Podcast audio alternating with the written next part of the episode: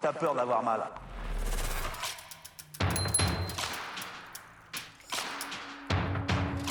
Une trompette.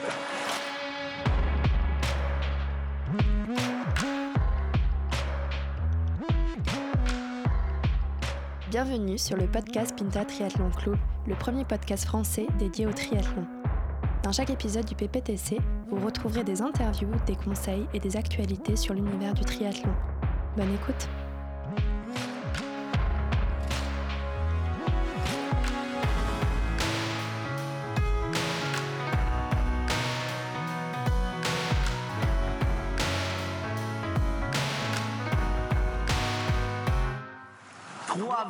24 dans les... Mais même, même, si, même quand j'avais Pellegrini, à ça, j'aurais craché dessus. Bonjour à tous et bienvenue sur ce deuxième épisode du podcast Pinta Triathlon Club, le premier podcast français dédié au triathlon. Dans l'épisode 1, vous avez pu écouter la première partie de l'interview de Pierrick Bourré à la poursuite du t-shirt noir au Northman Extreme Triathlon.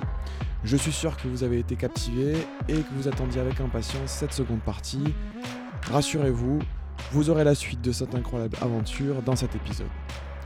Nous ferons également une petite introduction à ce qui va être le fil rouge un peu de ce podcast jusqu'en juin prochain du moins autour de la préparation de Geoffroy et moi-même pour l'Ironman de Nice, notre tout premier. Euh, on vous fera de temps à autre un petit point euh, sur cette préparation. Mais avant cela, place à la suite et fin de l'interview de Pierrick Bourré à la poursuite du t-shirt noir au Norseman euh, pour vous remettre un peu dans le contexte, il est 5h du matin, le soleil ne s'est pas encore totalement levé et l'obscurité domine le fjord. Pierrick vient de sauter du ferry, la corne de brume a retenti dans la nuit, signe qui doit s'élancer dans une eau à 12 degrés. Bonne écoute. 3,24. Oh 3,24, tu vas aux Jeux Olympiques, tu fais quoi Tu vas conduire le car là-bas? Et du coup, la natation, ça se passe Plutôt bien Plutôt pas bien du tout. Euh, ça, ça, se passe pas bien en fait parce qu'à partir de à peu près à la moitié, je ne sais pas pourquoi, ça m'arrive jamais, il faut que ça tombe sur, sur, ce, sur cette épreuve. Euh, j'ai des crampes. J'ai des crampes aux deux, euh, aux deux quadrilles en fait. ça m'immobilise complètement les, les, jambes. Et je suis même obligé à certains moments de me mettre sur le dos pour faire passer, pour attendre que ça passe parce que je peux absolument plus nager. Et je me dis après euh, trois quarts d'heure d'épreuve, euh, même moins que ça, quoi, que ma course va s'arrêter là. Et donc ça a été assez terrible. Et euh, ça a duré, je sais pas en fait combien de temps ça a duré dans ma tête en tout cas parce que c'était ok c'était physique mais c'était très c'était vraiment dans la tête où on se dit mais pourquoi ça m'arrive? Pourquoi à ce moment-là? Qu'est-ce que qu'est-ce que j'ai fait de pas bien quoi? Qu'est-ce que j'ai manqué?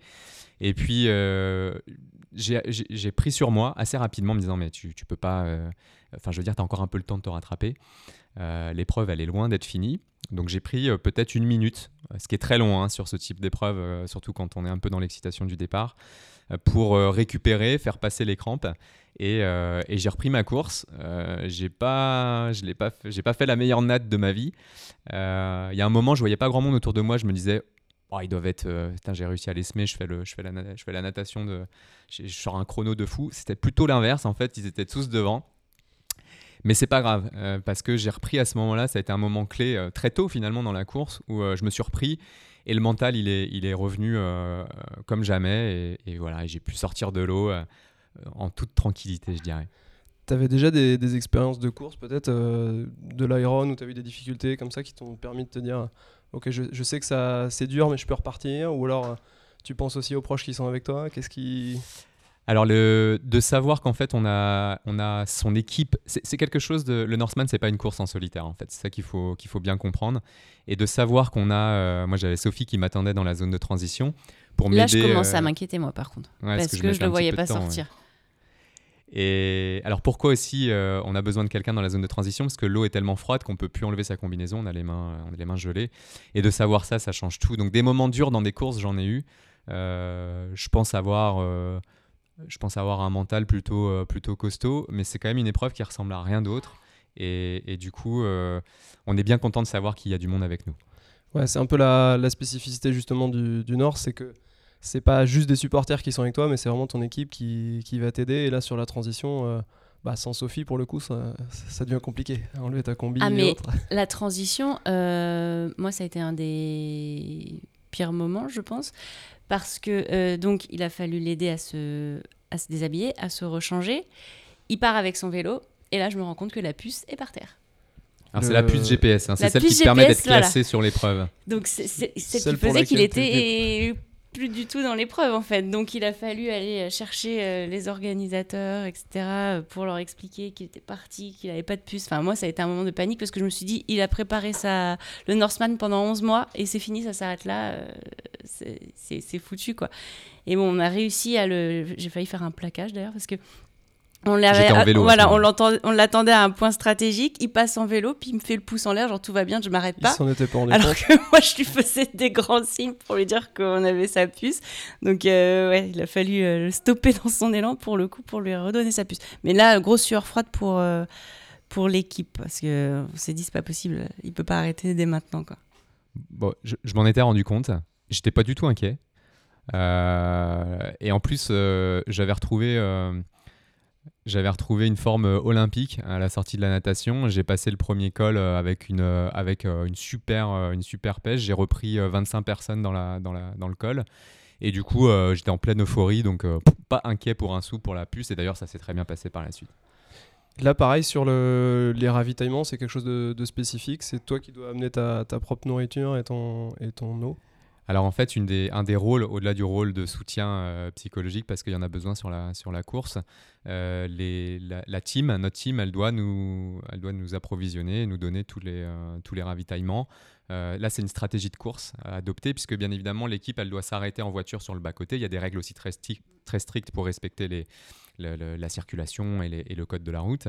elle doit s'arrêter à, à, certains points, et bah, il faut réussir à se coordonner en amont. Donc moi j'avais bien étudié le parcours, les points sur lesquels on pouvait, on pouvait se retrouver.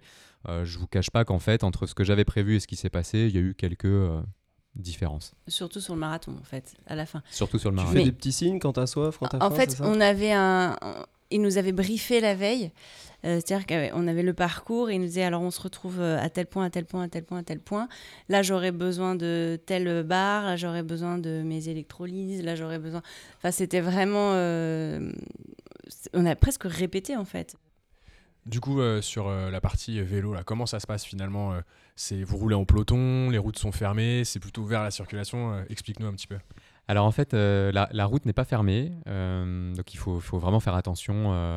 Il faut vraiment faire attention. Ça ressemble un petit peu à, une épreuve du Tour de France, mais de façon très confidentielle, parce qu'en fait, on n'est pas du tout, du tout en peloton. 250 participants très étalé avec, euh, avec 250, enfin, 250 participants finalement. Euh, euh, tu vois quelques, quelques compétiteurs, mais t'en vois pas tant que ça. c'est marrant après de voir les voitures avec les, les stickers, des dossards, un peu, voilà, ça ressemble un petit peu, un petit peu aux voitures du, aux voitures du Tour. Dans la descente d'un col, j'ai eu la surprise de voir quelques moutons traverser la route. je pense que moi, je m'amusais à essayer de taper un record de, de, de vitesse à ce moment-là. Euh, donc je devais être pas loin des 70 km/h quand il y a trois moutons qui, ont décidé de traverser. Euh, je crois qu'ils ont eu plus peur que moi en fait. Je suis vraiment passé pas très loin. Et à part ça, finalement, le, vélo s'est plutôt, euh, plutôt bien passé. Fin de, fin de l'épreuve de, vélo, transition. Transition, on se dit que on n'a pas trop envie de partir pour un marathon. moi, le vélo, c'est pas trop mon, pas trop mon fort, mais je m'étais quand même bien, bien préparé.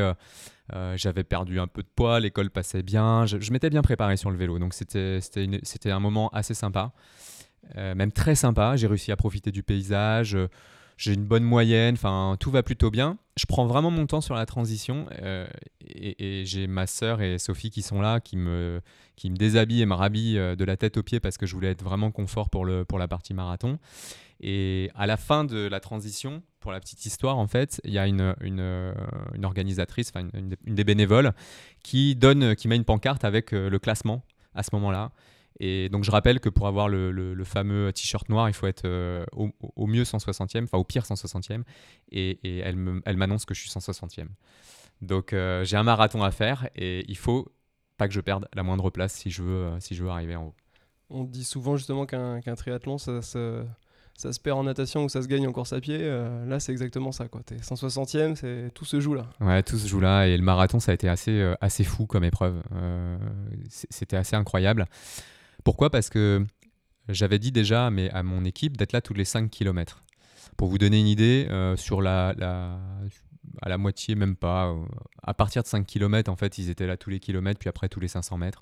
Ils ont été incroyables, mais vraiment incroyables parce qu'il a fallu une énergie folle pour, pour, bah, pour subvenir à mes ravitaux il courait euh, vers moi avec l'eau, avec les gels, avec le truc. J'avais rien à faire. Ouais, J'ai l'impression d'être un athlète pro, c'était fantastique. C'est la question que j'allais poser justement, Sophie. Comment ça se passait sur cette partie euh, euh, running finalement pour les ravitaillements? Parce qu'autant en vélo, on a compris, il y avait la voiture, vous pouvez vous déplacer, avancer un petit peu, vous arrêter pour donner les bidons, les gels, etc. Mais sur la partie running, le parcours doit être un petit peu plus accidenté, je suppose. Peut-être pas forcément ouvert à la circulation, je sais pas.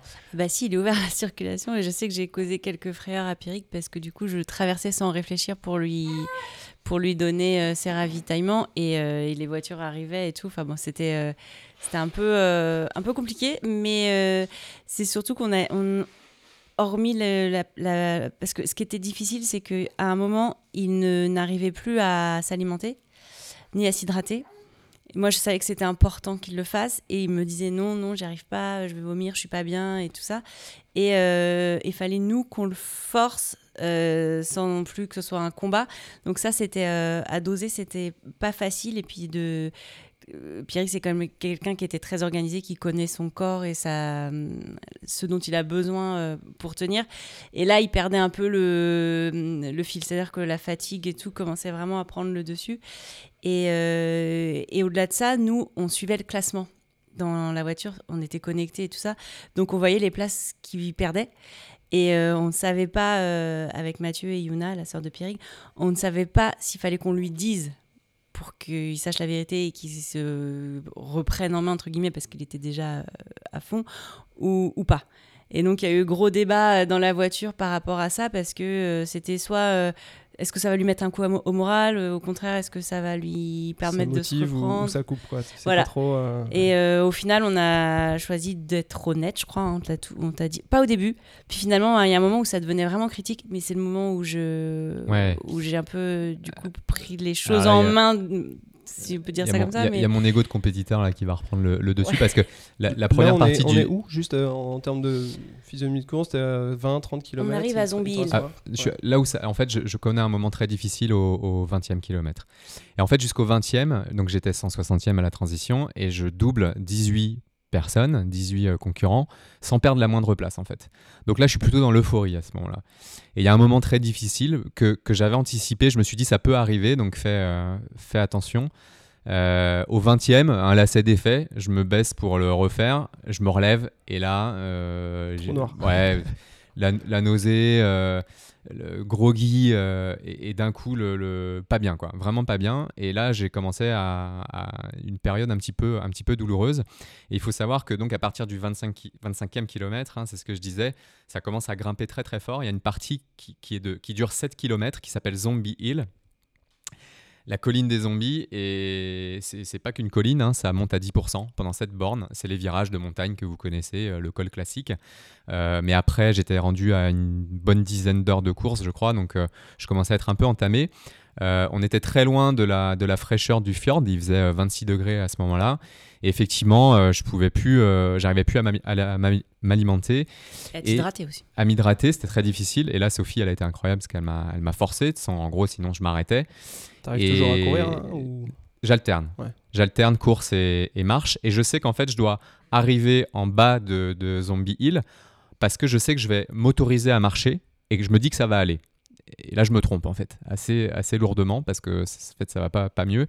Et sur Zombie Hill, on a le droit d'être accompagné par quelqu'un qui peut marcher à côté ou en vélo, enfin bref. Ou courir, hein, parce que les premiers ils courent. Les premiers cours, merci de me le rappeler. et euh, les Norvégiens. Voilà. Et puis, euh, je me dis que c'était pas prévu dans notre, euh, dans notre plan, mais je, je demande à quelqu'un de mon équipe euh, de, de, courir avec moi parce que j'en ai besoin. Et c'est ma sœur qui va se dévouer, qui a très envie de, m'encourager, de m'accompagner pendant, ce, pendant ces 7 km de Zombie, de zombie Hill. Et, là commence une, une période de la course certainement la plus difficile de toute ma vie, où j'ai J'étais pas très lucide, à vrai dire. je l'ai un petit peu caché d'ailleurs. J'ai failli me prendre un camping-car à un moment en marchant parce que je, commençais à zigzaguer. ce qui m'a permis de me reprendre un peu. Et c'est à ce moment-là que j'ai commencé à perdre des places. Et quand vous vous faites doubler alors que vous êtes en train de marcher et que vous pouvez pas réagir, psychologiquement, ça, fout un coup. Et, je pense que c'est à ce moment-là que mon équipe s'est un petit peu demandé s'il fallait me, dire où j'en étais. Et je me souviens de mon pote qui, me disait euh, Là, ça serait bien si tu accélérais un tout petit peu. Je sais que c'est pas facile, euh, mais bon, euh, il y en a quand même trois qui reviennent derrière et toi. Concrètement, c'était quoi tes mots Sophie, à ce moment-là de l'épreuve Alors, juste, je, tiens à préciser parce que au-delà de vouloir être finisher du Norseman, Pierrick, dès le départ, le postulat de départ, c'était je veux le t-shirt noir. Donc ça compliquait quand même la donne. Euh, il y avait une, euh, petite pression euh, en plus. Et donc, je pense que j'ai été gentille tout au début de Zombie. Et quand, quand on s'est dit, là, bah, clairement, le t-shirt noir, il, peut lui dire au revoir. il a fallu changer de stratégie.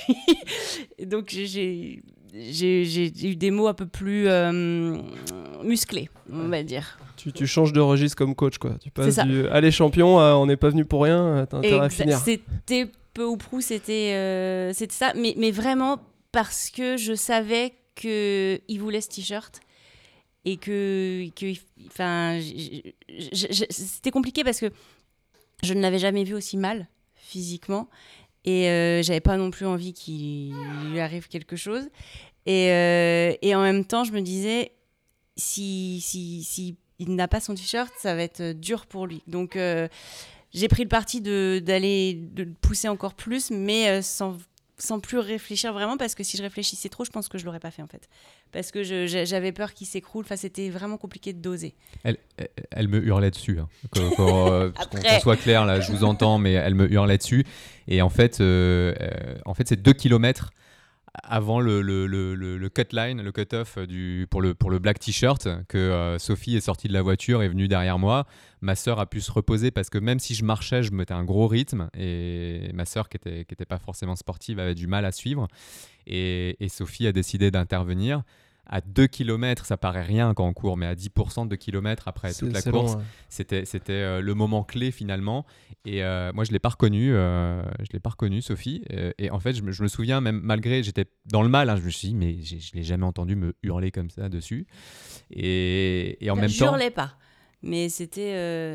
je disais, écoute, tu ne m'as pas fait suer pendant tant de temps de prépa pour passer à côté de ton, ton t-shirt noir. Euh, là, il te reste euh, combien de places d'avance ou tu à combien de retard? À ce moment-là, quand Sophie elle intervient, je dois être 158e. Donc là, il faut vraiment, vraiment te remettre à courir. Je suis à 2 km de, de, Parce que nous, on voyait les mecs derrière qui se. Enfin, les mecs, il y avait des nanas aussi d'ailleurs, hein, qui se remettaient euh, à courir. Tout le monde est dans le même truc en fait. Ils essaient de pousser pour que les autres te dépassent. Et, en fait, toi, il faut que tu gardes. Et en fait, je suis à un moment clé où potentiellement les, les, les 3-4 qui sont derrière moi peuvent peuvent aller chercher la place et, ils vont plus vite que moi en fait. Et, là, c'est extrêmement, euh, c'est un moment euh, clé extrêmement difficile.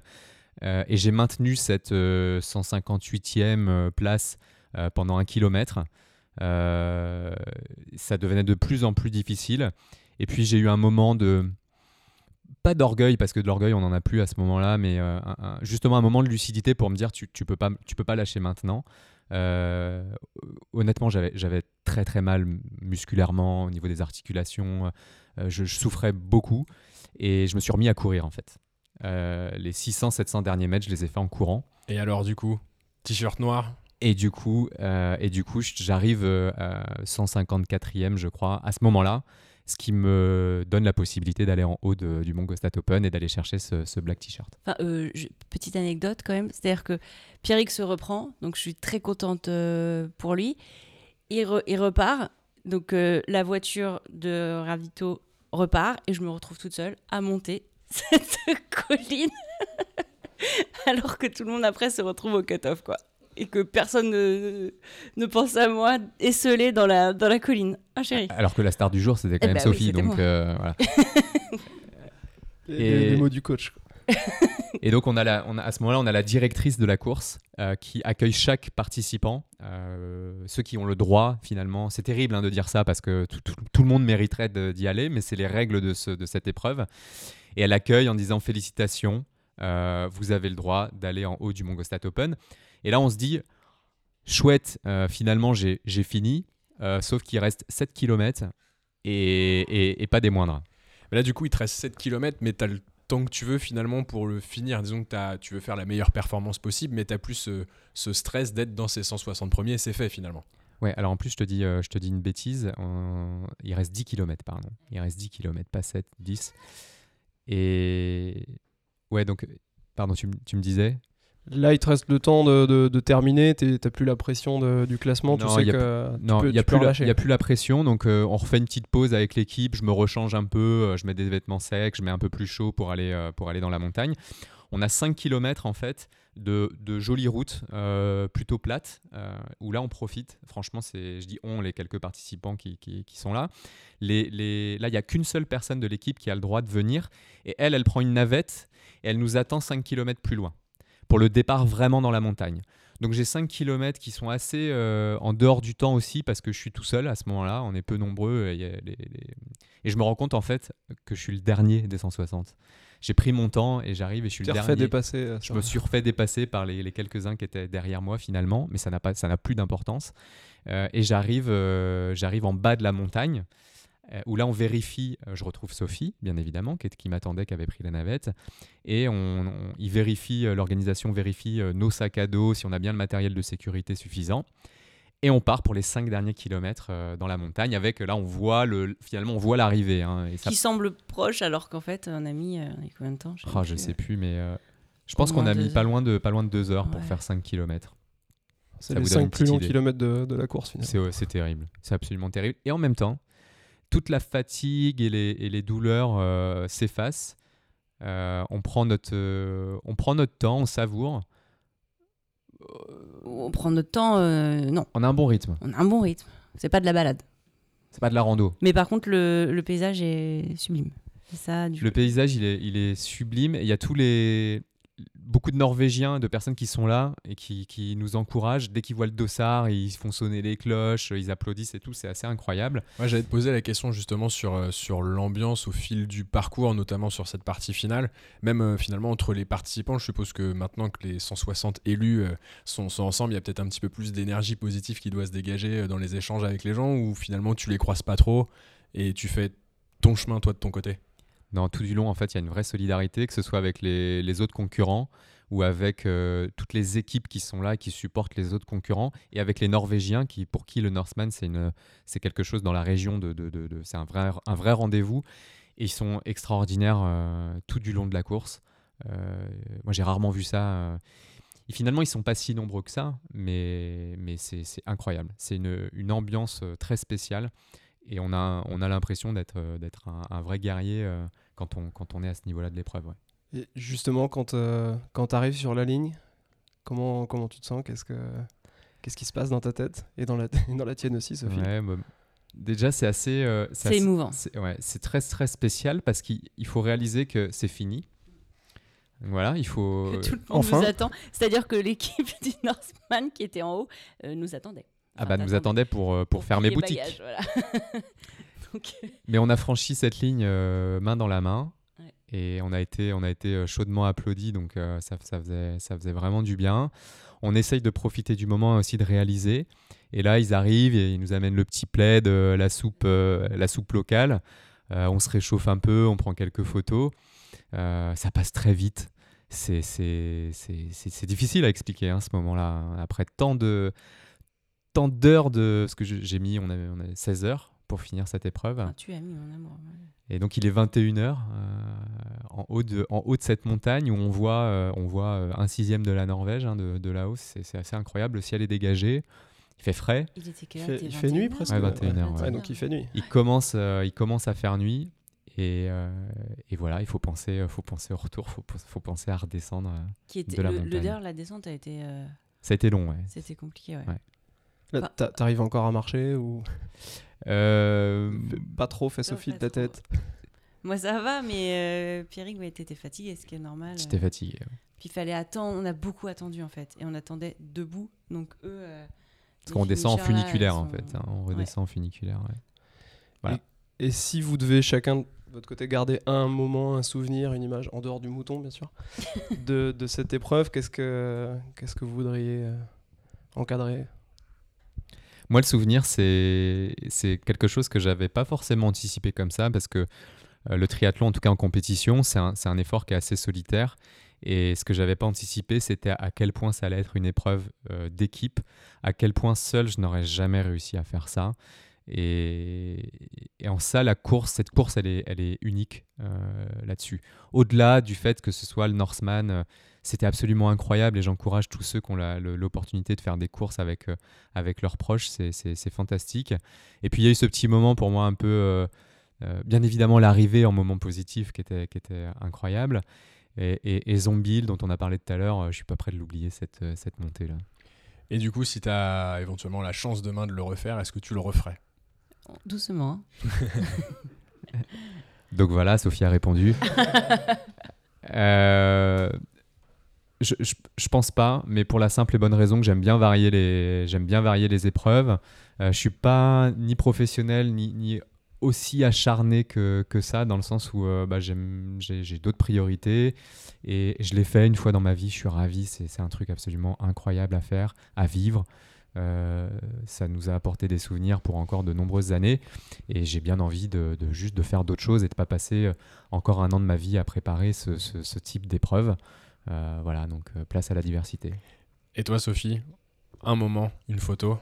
Le ferry, c'était quelque chose, le départ du ferry, mais je, je, pense quand même que le plus marquant pour moi, c'est Zombie Hill parce que c'est la c'est là qu'on se rend compte que c'est pas que la course de Pierrick. C'est-à-dire que nous trois dans la voiture, euh, certes, on fournissait pas l'effort physique, mais c'était un, il y avait une vraie pression, il y avait vraiment quelque chose de, on voulait le pouvoir l'aider au, maximum et, euh, et, pouvoir lui apporter ouais, tout ce dont il avait besoin et que ce soit psychologiquement comme physiquement. On mettait l'enceinte à fond, euh, les musiques euh, sur lesquelles il aime bien s'entraîner d'habitude. Euh, enfin, Mathieu roulait vraiment au pas pour qu'on soit tout près de toi. Enfin, c'était.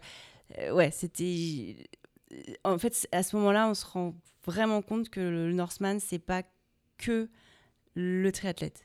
On forme, on forme une équipe et, et c'était beau de. C'était dur psychologiquement de le voir souffrir, mais c'était beau de, ça, de voir qu'on faisait ça tous ensemble. Quoi. Et justement, euh, le, le, titre euh, qui, le, qui, le, motive, c'était quoi cette musique? Freaky. Euh, Eyes of the Tiger. Freaky, Freaky, là.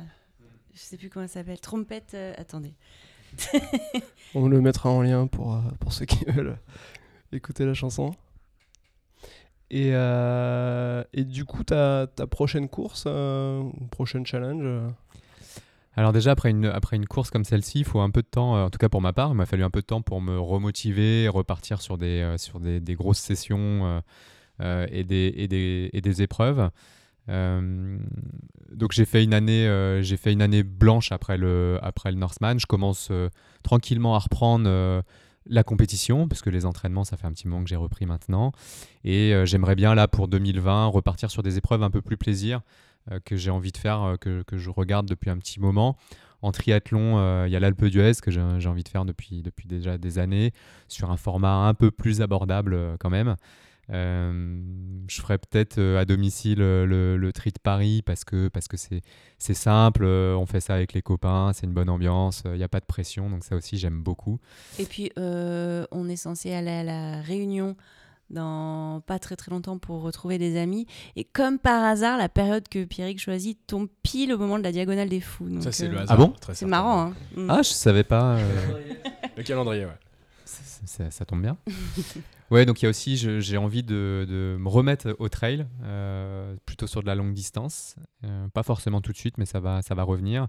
Et je me suis essayé au swimrun.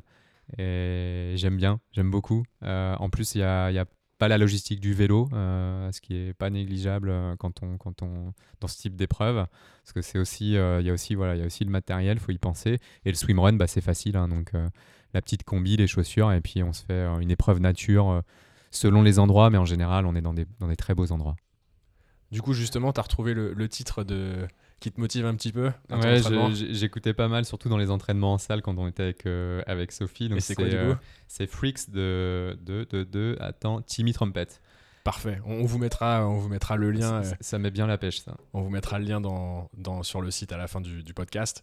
des petites questions pour toi, très rapides. c'est quoi ta bière préférée pour récupérer après l'entraînement Je vais faire honneur à mes origines. J'adore la Telendu. C'est une bière à base de blé noir. Voilà, ça a le goût de sarrasin, ça a le goût de galette. Je vous conseille. Pour la Bretagne, quoi. Ouais, voilà, petit clin d'œil. Ton matos aujourd'hui que tu utilises pour euh, tes épreuves, tes entraînements euh, J'ai un vélo. Euh, je l'ai choisi léger. C'est un, c'est un time qui a quelques années maintenant, mais qui fait bien, bien le taf. Et ça me suffit amplement, que ce soit pour les entraînements ou la compétition. T'as un home trainer?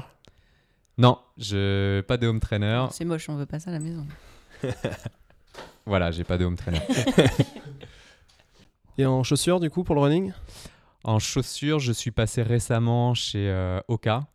Euh, parce que je, privilégie euh, l'amorti, c'est des chaussures qui sont super confortables, très très présentes chez les triathlètes.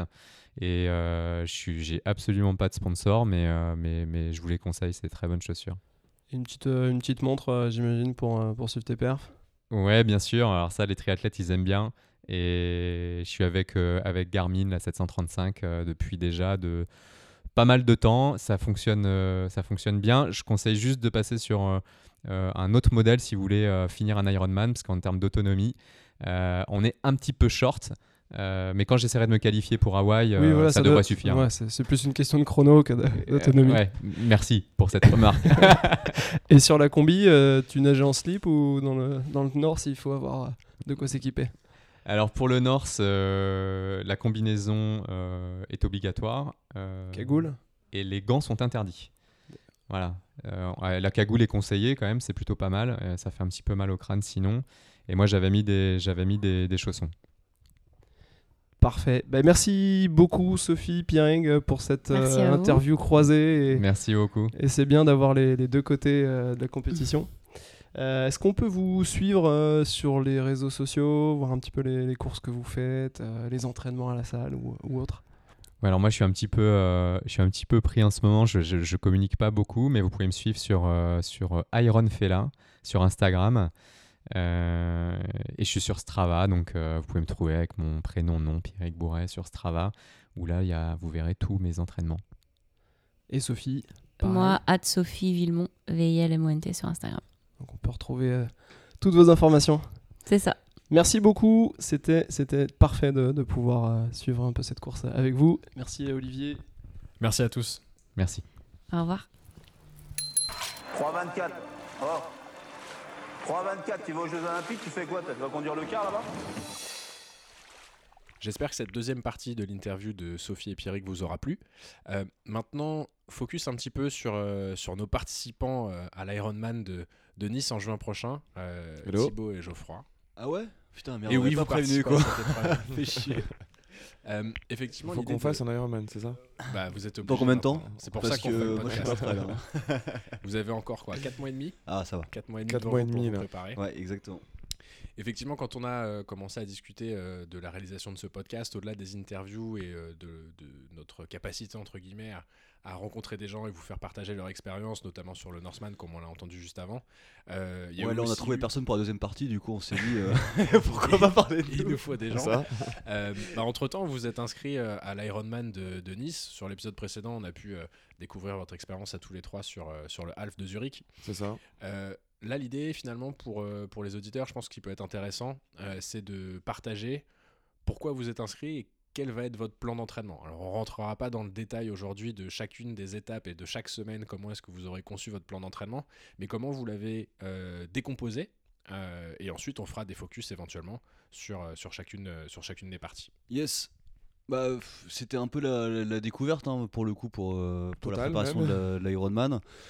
Parce que c'est vrai que, enfin, on commençait presque à être habitué euh, des Alpes parce qu'on avait enchaîné deux années de suite euh, des, des, triathlons L avec Zurich, et, Zurich. Et il vous en fallait plus.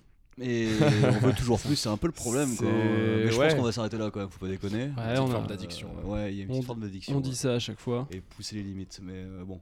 Ouais, bon. Je pense que là ça va suffire parce que c'est quand même un peu dur d'organiser justement ces entraînements avec le boulot et, et, les contraintes perso, bien sûr. Après, il y a des chances qu'une fois que tu les finis, T'as envie d'en faire tu un veux autre. battre ton chrono. Ouais, peut-être. C'est le risque. Mais bon, euh, Ouais, c'est les risques. faut Mais- pas le dire à ma copine, ça, du coup. Parce que risque Elle d'être écoutera vénère. pas. Elle écoutera pas, ça non, non, non. ça passe. C'est pas public. Hein, mais, ça- mais non, mais c'est vrai que sur un triathlon longue distance, euh, ça demande un certain entraînement. Enfin, c'est pas un M où si t'es un peu sportif, tu vas tu vas t'entraîner un peu, tu vas, tu vas le, le finir et tout. Un L déjà, ça commence à être un peu plus sérieux. Faut un peu plus d'entraînement. Et là, un XL, donc euh, un Iron, euh, À c'est vrai près- que à pour peu nous, près 12 heures d'effort, du coup. ouais, pour notre Ouais, niveau, au moins, à, je à pense, tous les ouais. deux, on pense pas faire euh, moins de 12 heures. Ouais, et puis il n'y a même pas d'objectif de chrono. au Oui, final. oui, Enfin, l'objectif, ouais, c'est de le finir. finir, C'est, euh, une idée. Ouais.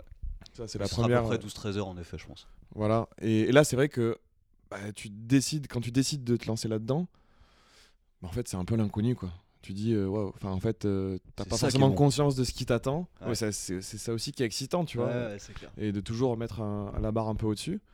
Et donc, du coup, tu sais pas du tout, quoi. Et Geoffroy s'est un peu intéressé à des plans d'entraînement à partir de octobre. euh, Ouais, on a commencé assez tôt finalement, enfin en tout cas à s'intéresser. Euh, après, le, le- le- le truc, c'est qu'il y, a- il y a toujours plusieurs options. Euh, Soit tu fais appel à un coach, euh, il y a plein d'offres de coach. euh, tu payes, il y, a- il y a des trucs où tu payes euh, 300 ou 400 euros par mois pour des coachs ou autre. Bon, bref, on n'a pas fait cette option-là. Euh, Sinon, tu peux aussi t'inscrire dans des, dans des clubs. Ouais, ouais, aussi des clubs. On a hésité, Aussi, ouais. on a hésité, euh, mais c'est vrai que ce qui, ce qui est bien euh, quand on suit son propre plan d'entraînement, et en plus avec Thibaut, on est quand même, on habite pas très loin, euh, donc euh, on, on peut quand même adapter facilement l'agenda.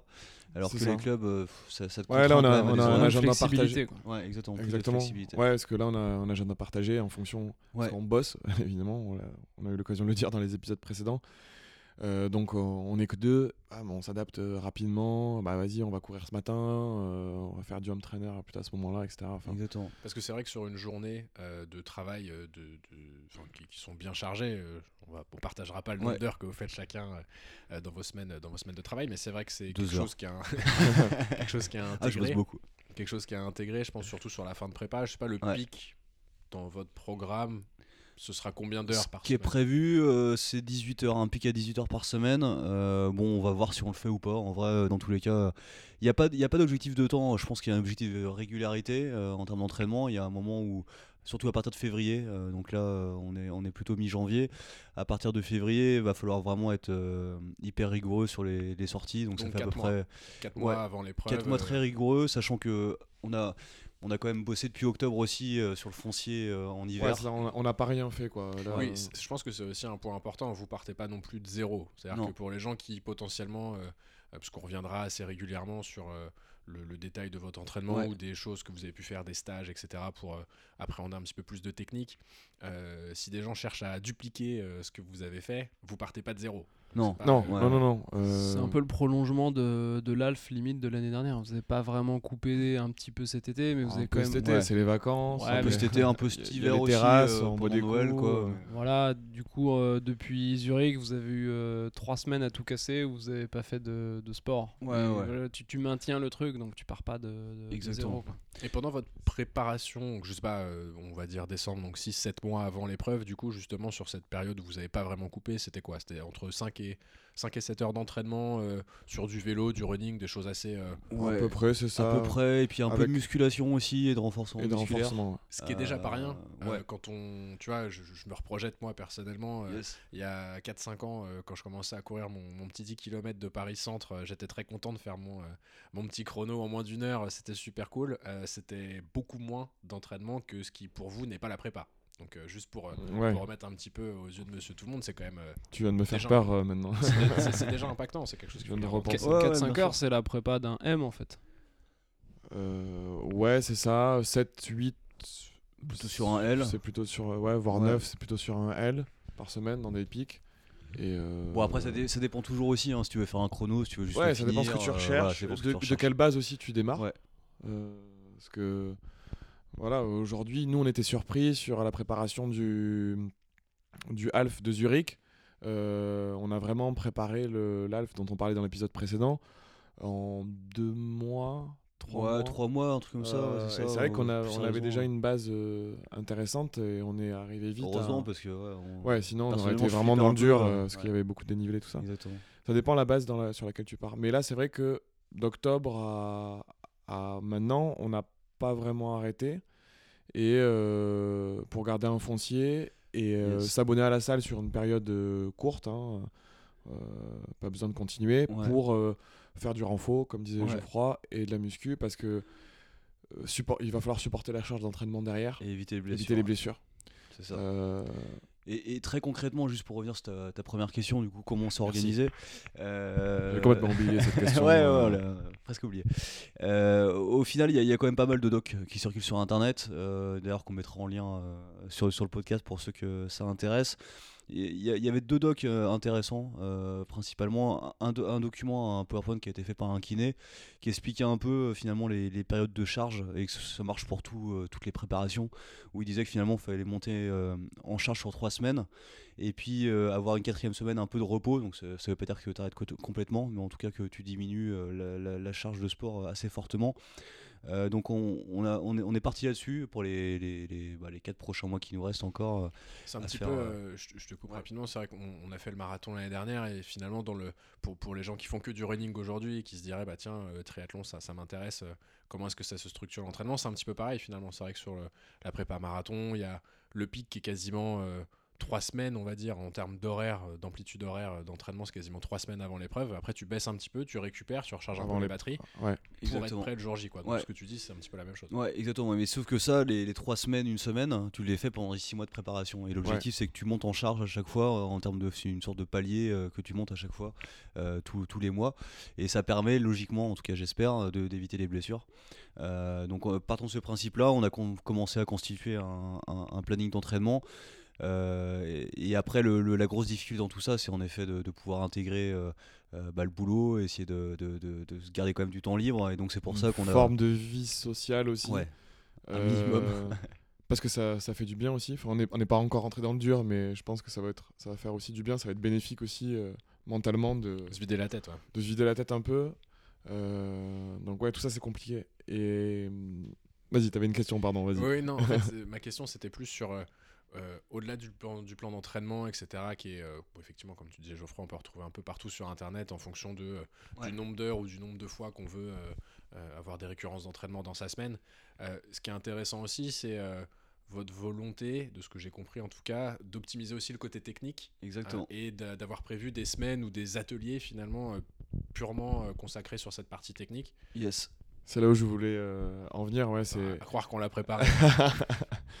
Euh, ouais, effectivement, en fait, euh, quand euh, tu prépares un M ou un L, même pour un L, enfin, je veux dire, si tu réfléchis pas beaucoup à ta technique, si tu t'entraînes, si tu fais des gros volumes d'entraînement, tu vas le finir, quoi. Tu vas le finir, tu vas être en confort, ça va être cool, quoi. Ça passe. Ça passe. Ouais, ça, Là, quand on s'est retrouvé face à cette montagne de dire on va faire un Ironman, tu te poses des questions effectivement par rapport à, à plein, à plein de choses, notamment la blessure. Et c'est vrai que Geoffroy était un peu initiateur aussi de travailler la, la technique sur euh, notamment la nage, avec un livre qu'on a acheté. On aura l'occasion d'inviter l'auteur, j'espère. C'est quoi le titre si tu te souviens? Euh, le, piège. Je sais Nager un crawl efficace. Nager un crawl efficace. Mathieu, si tu nous écoutes. on espère l'inviter dans un prochain podcast. Yes. Euh, justement pour améliorer la technique de nage et économiser son énergie au maximum, être efficace dans l'eau. Et un livre sur le light fit running. Donc euh, une, foulée. Euh, courir léger. Euh, courir léger. Pour nos auditeurs québécois qui, tiennent à tout traduire. Exactement. Et, et, c'est vrai que, juste pour revenir sur ce que disait Thibaut, enfin moi j'ai eu la mauvaise expérience de d'être blessé l'année dernière avant le triathlon de Zurich, parce que je devais faire le, marathon avec vous, les copains, et malheureusement, j'ai pas pu le faire parce que j'ai été blessé. Et ça, ça, part aussi de là. Je pense que je me suis dit que voilà, j'avais pas envie de rater deux fois une préparation. Euh, et en travaillant sa technique, logiquement, on évite aussi un peu plus les blessures. Technique, euh, nutrition aussi Technique et, nutrition, exactement. Beaucoup d'efforts sur la nutrition. On en parlera dans un autre podcast, mais je pense que c'est un sujet incontournable pour. Euh, enfin, même quand on commence à préparer des, triathlons un peu. Et dans les grandes lignes, même si on en parle ultérieurement, c'est quoi c'est focus euh, nutrition, c'est euh, une alimentation vraiment différente ou c'est euh, un rythme, on va dire, d'alimentation avec des aliments spécifiques? C'est plutôt une alimentation, on va dire, qui est pas du tout industrielle. Enfin, euh, voilà, tu vas pas au McDo tous les soirs. Ouais, exactement. Tu vas pas au McDo, ça c'est clair. Euh, manger beaucoup de légumes, ah peu de sucre.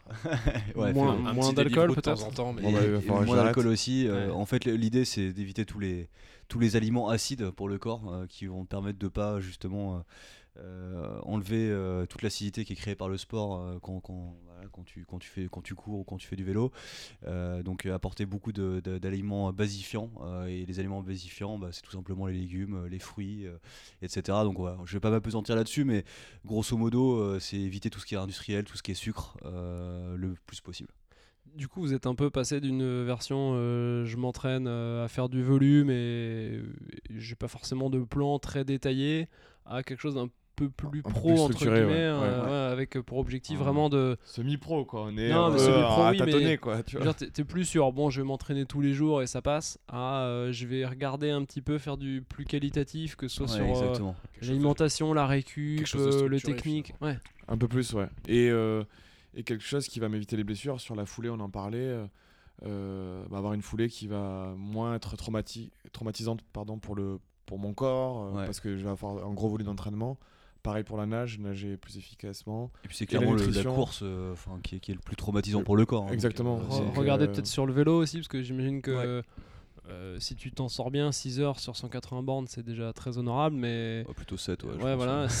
sur, sur, sur, une durée comme ça, tu peux aussi avoir des douleurs, peut-être au ah, dos. Euh, la, peut-être que la posture. C'est ça, on, on envisage une posturale sur le vélo parce que on aura l'occasion d'en parler euh, quand on l'aura faite. Mais du coup, justement, sur cette partie plus technique, position, etc., vous avez un stage natation, un stage running, un stage pour le vélo Alors, euh, oui, c'est une bonne question. On a déjà fait un stage de natation à l'INSEP à Paris euh, avec euh, bah, l'auteur, l'auteur du livre dont on parlait, Mathieu. on en fera sûrement un autre pour essayer de mieux comprendre nos défauts, être filmé aussi sous l'eau. C'est, franchement, ça, ça donne plein, d'enseignements. C'est, super de se voir et de, il critique, il te critique et il te donne les, tes défauts.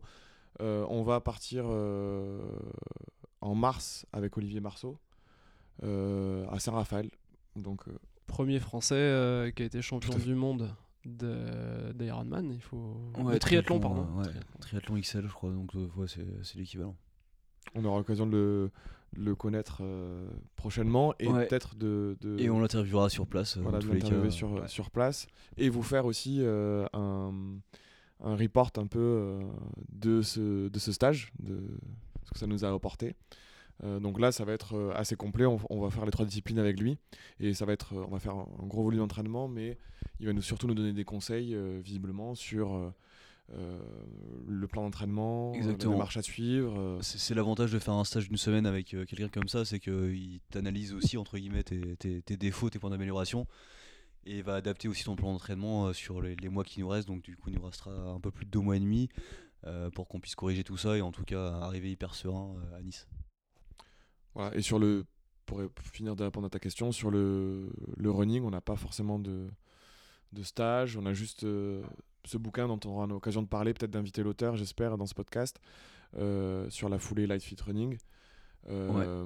Et puis se filmer aussi, je pense que c'est important, on le refera, on l'avait fait il y a un peu moins d'un an et je pense que ça vaut le coup de se filmer de temps en temps aussi pour analyser un peu au ralenti. Euh, je conseille à tout le monde de se filmer sa foulée. Exactement, c'est ce que j'allais dire. Euh, Vraiment. Avec, Thibaut, il n'y a pas si longtemps que ça, il m'a filmé euh, sur ma foulée et c'est vrai que c'était.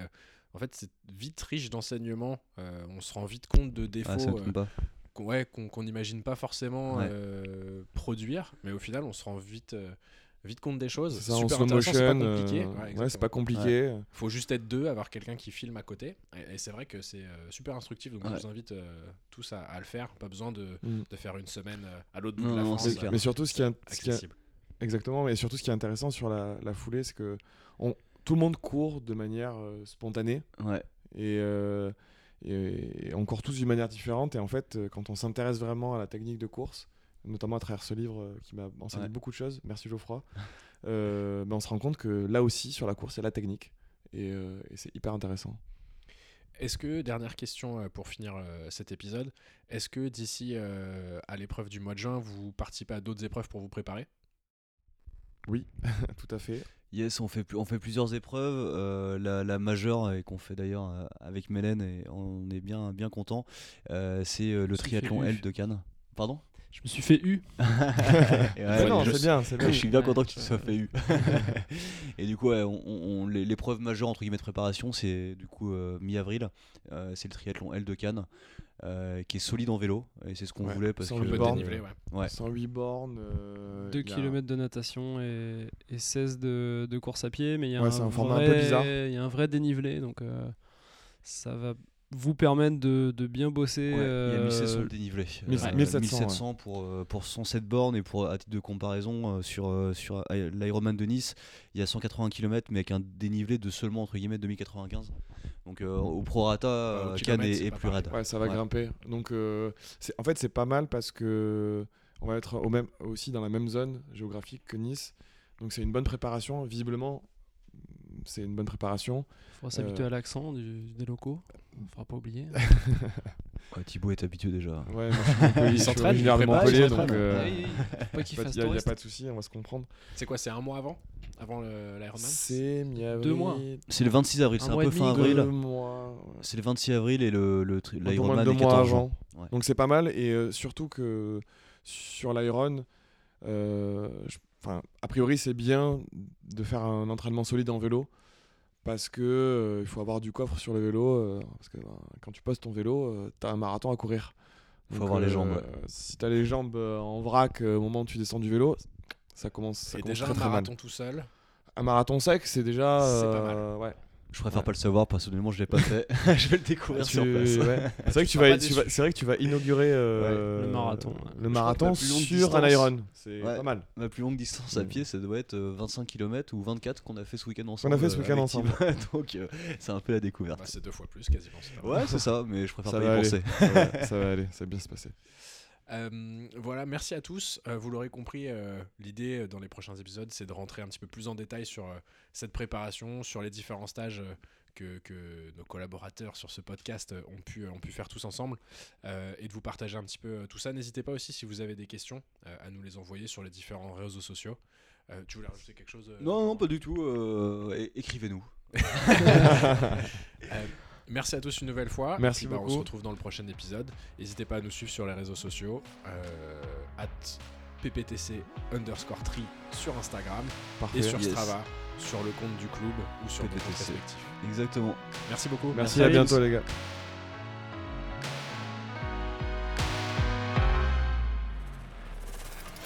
Ah, J'en ai marre d'entraîner des cons, sans déconner, je te jure.